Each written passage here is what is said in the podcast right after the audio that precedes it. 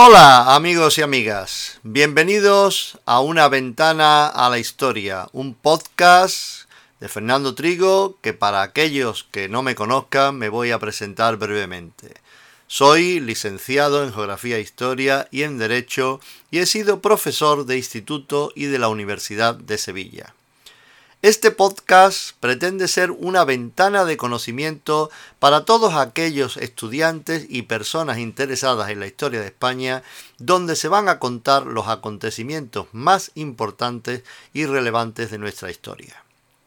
El episodio de hoy va a tratar sobre el sesenio democrático, que es el periodo histórico que va desde 1868 a 1874, donde se implanta el sufragio universal y se plantea la necesidad de realizar importantes reformas sociales y reconocer derechos ignorados hasta entonces.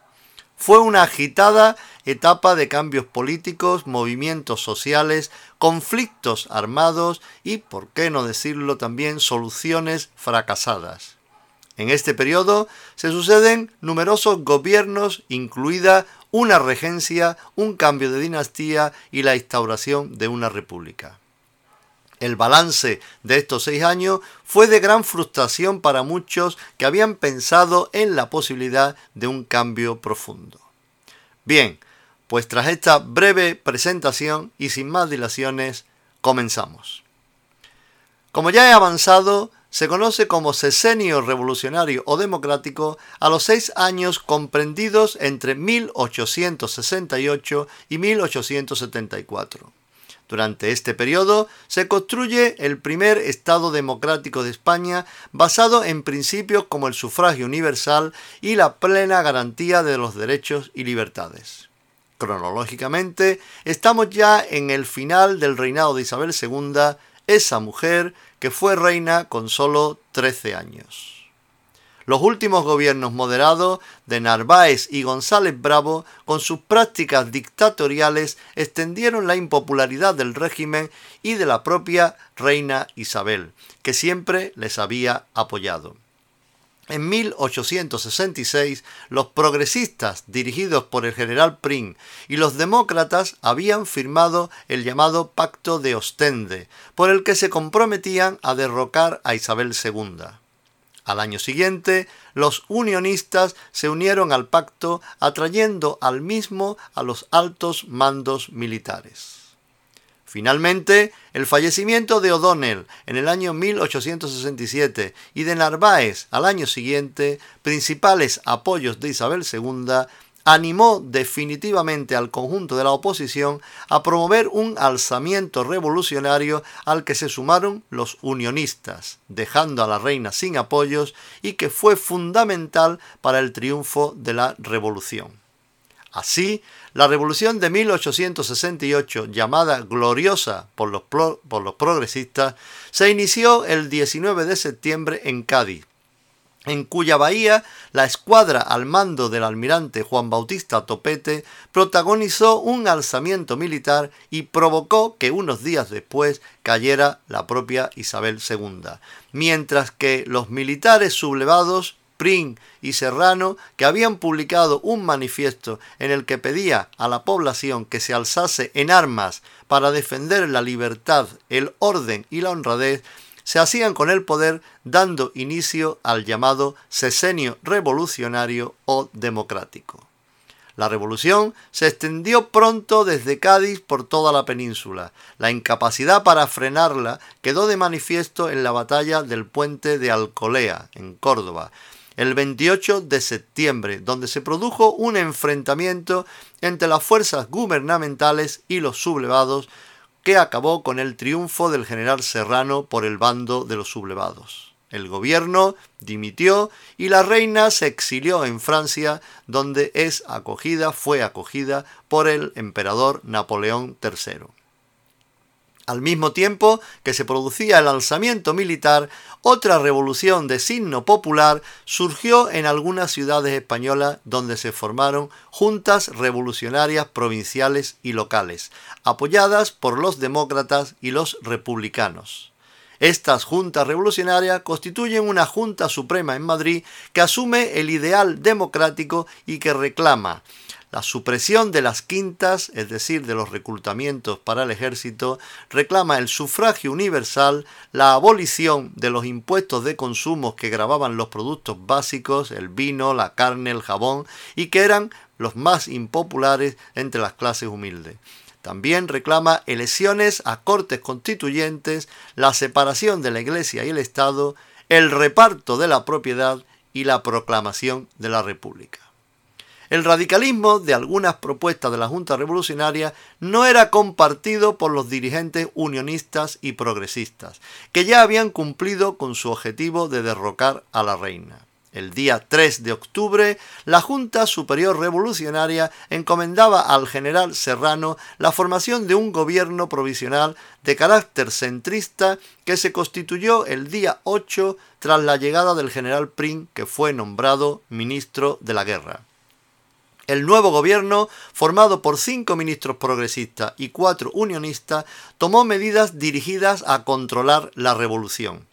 Disolvió las juntas revolucionarias, desarmó a la milicia nacional y restituyó la disciplina en el ejército, dejando claro que una cosa era derrocar a los Borbones y otra muy distinta, admitir cambios revolucionarios en el sistema económico o político.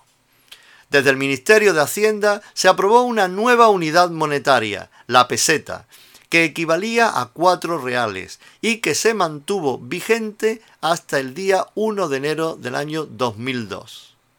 Es muy posible que algunos de los que estéis escuchando este podcast, este episodio, ni siquiera llegarais a conocerla. También se sustituyó el impuesto de consumo por un tributo personal que era proporcional a la renta de cada contribuyente.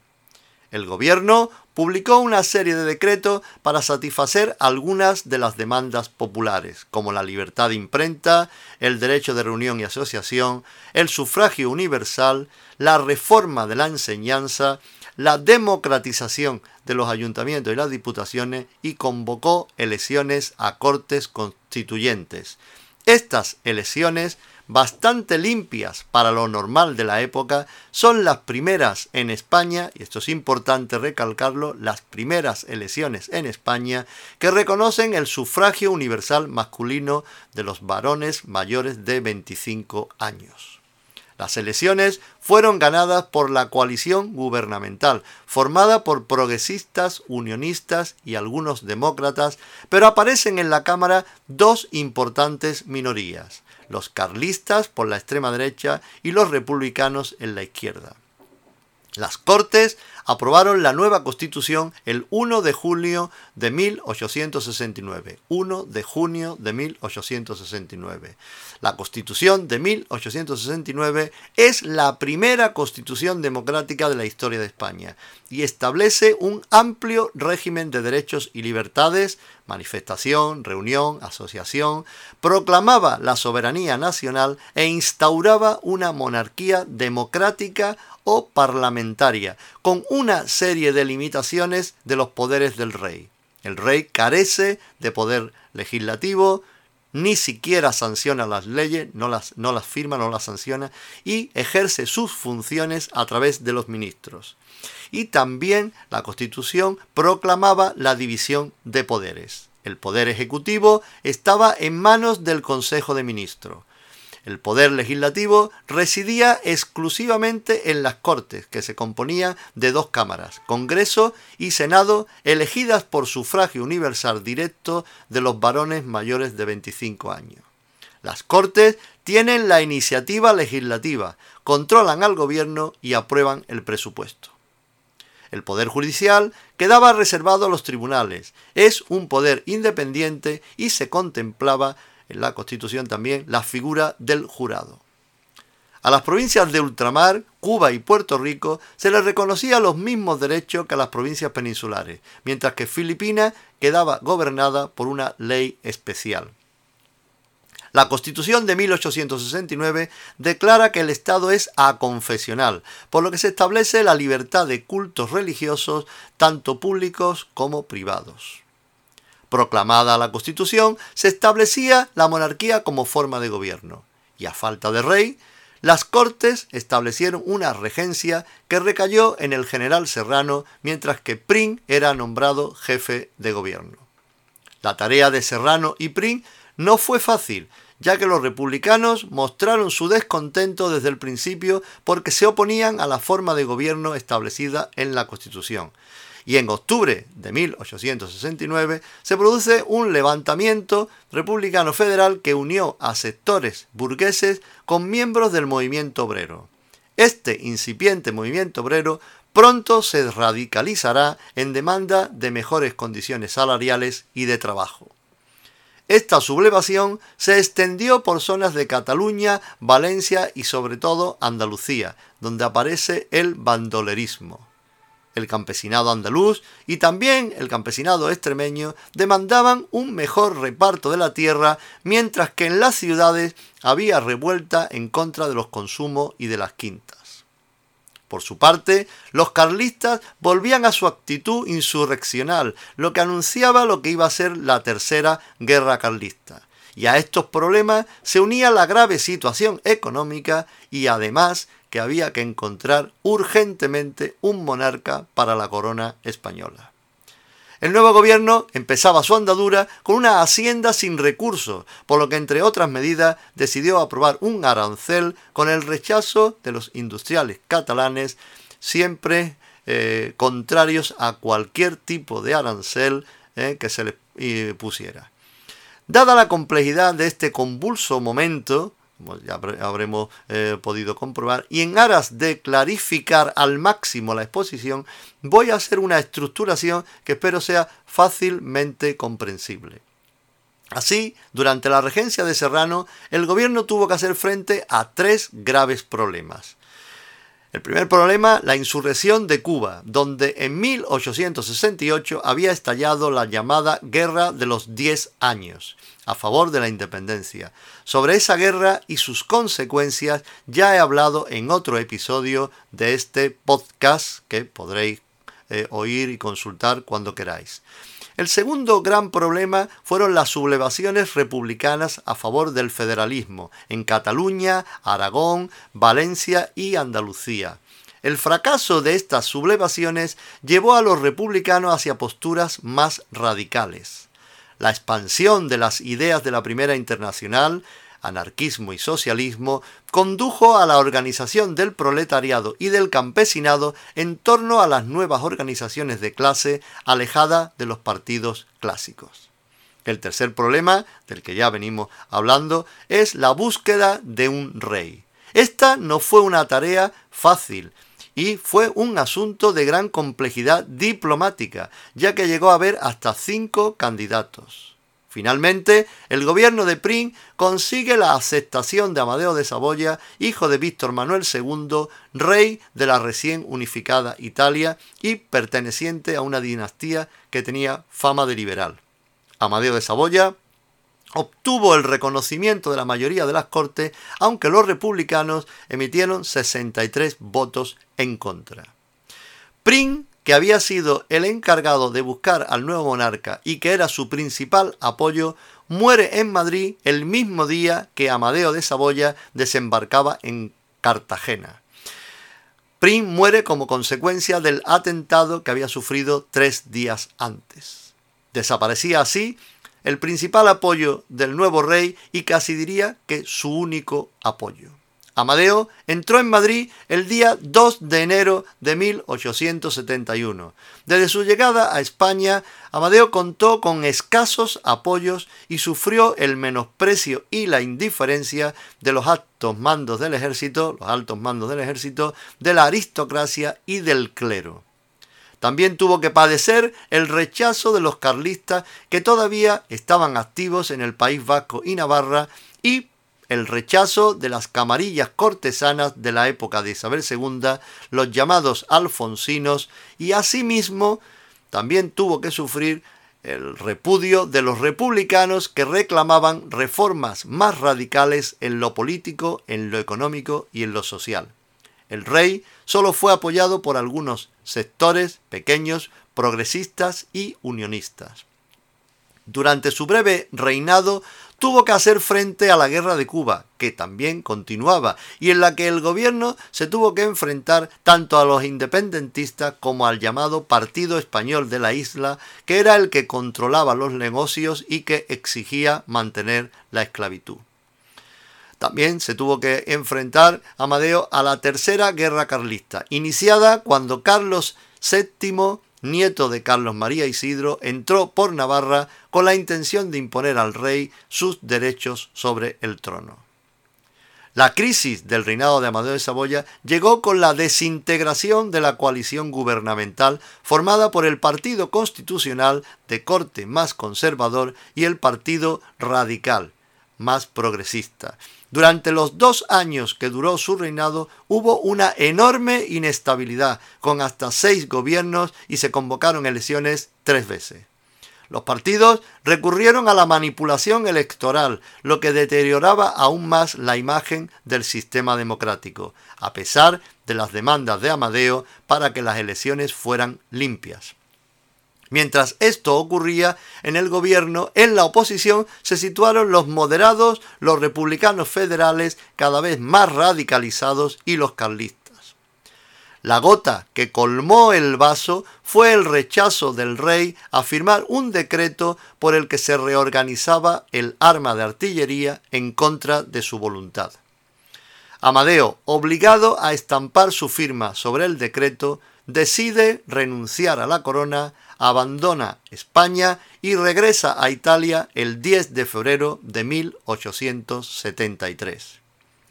Sin alternativas para nombrar un nuevo rey entre las distintas eh, dinastías europeas, las Cortes, reunidas en sesión conjunta del Congreso y del Senado, aprobaron por una amplia mayoría 258 votos a favor y 32 en contra, la proclamación de la República el 11 de febrero de 1873, nombrando a Estanislao Figueras como presidente de la República.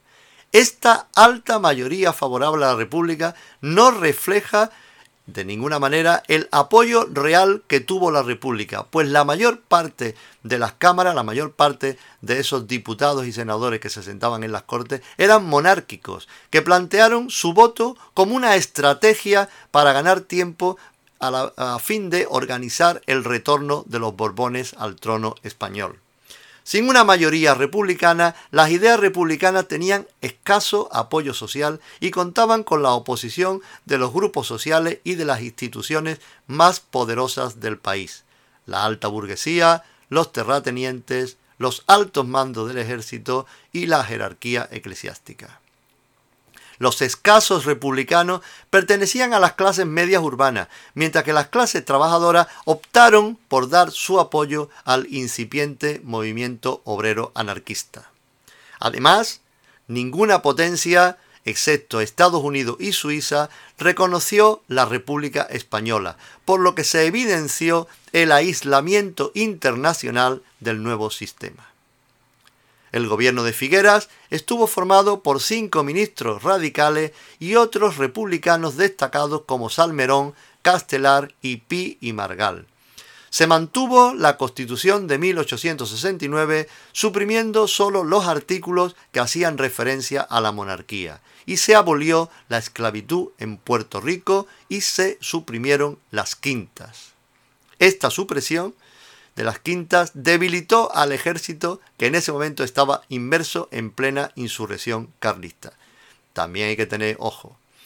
Convocadas elecciones a Cortes el día 10 de mayo de 1873, ganaron ampliamente los republicanos federales que proclamaron la República Democrática Federal. El presidente Figueras dimite y le sustituye en la presidencia, en la presidencia de la República Pi y Margal.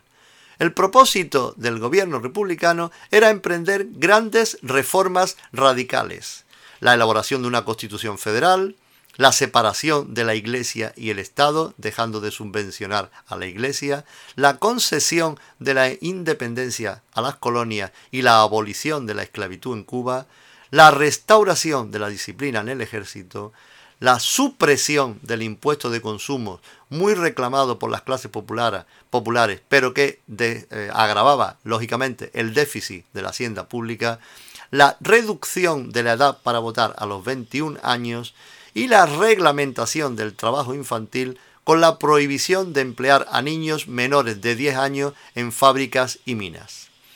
En julio de 1873 se presentó en las Cortes el proyecto de la nueva Constitución que no fue debatido ni aprobado.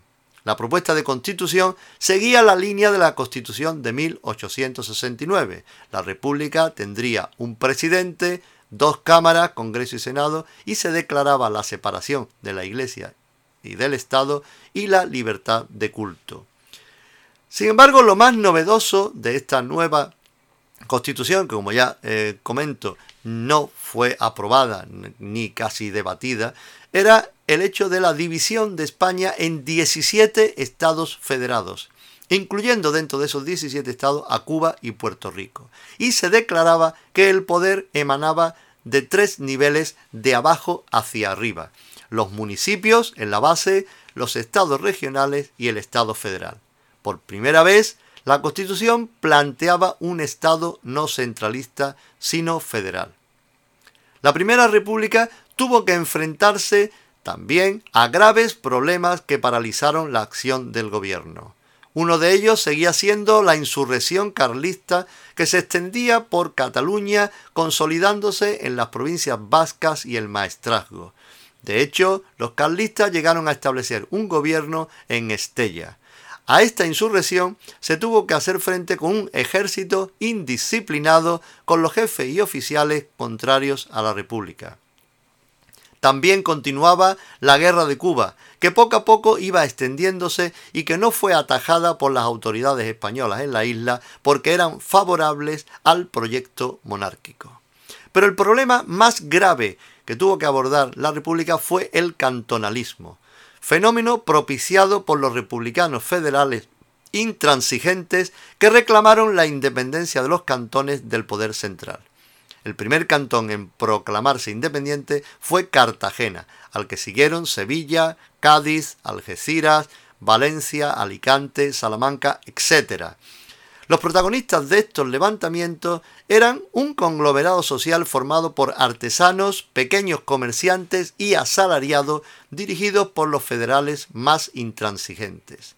El cantonalismo tenía una estructura de abajo a arriba, controlada por el pueblo y se pretendía que diera solución a los problemas reales de las masas insatisfechas. El presidente Pi Margal se opuso a sofocar esta revuelta por las armas y dimitió siendo sustituido por Nicolás Salmerón, que inició una acción militar contra los sublevados. La intervención militar acabó rápidamente con la insurrección, excepto en Cartagena, lo que colocó al ejército en el papel de garante del orden constitucional.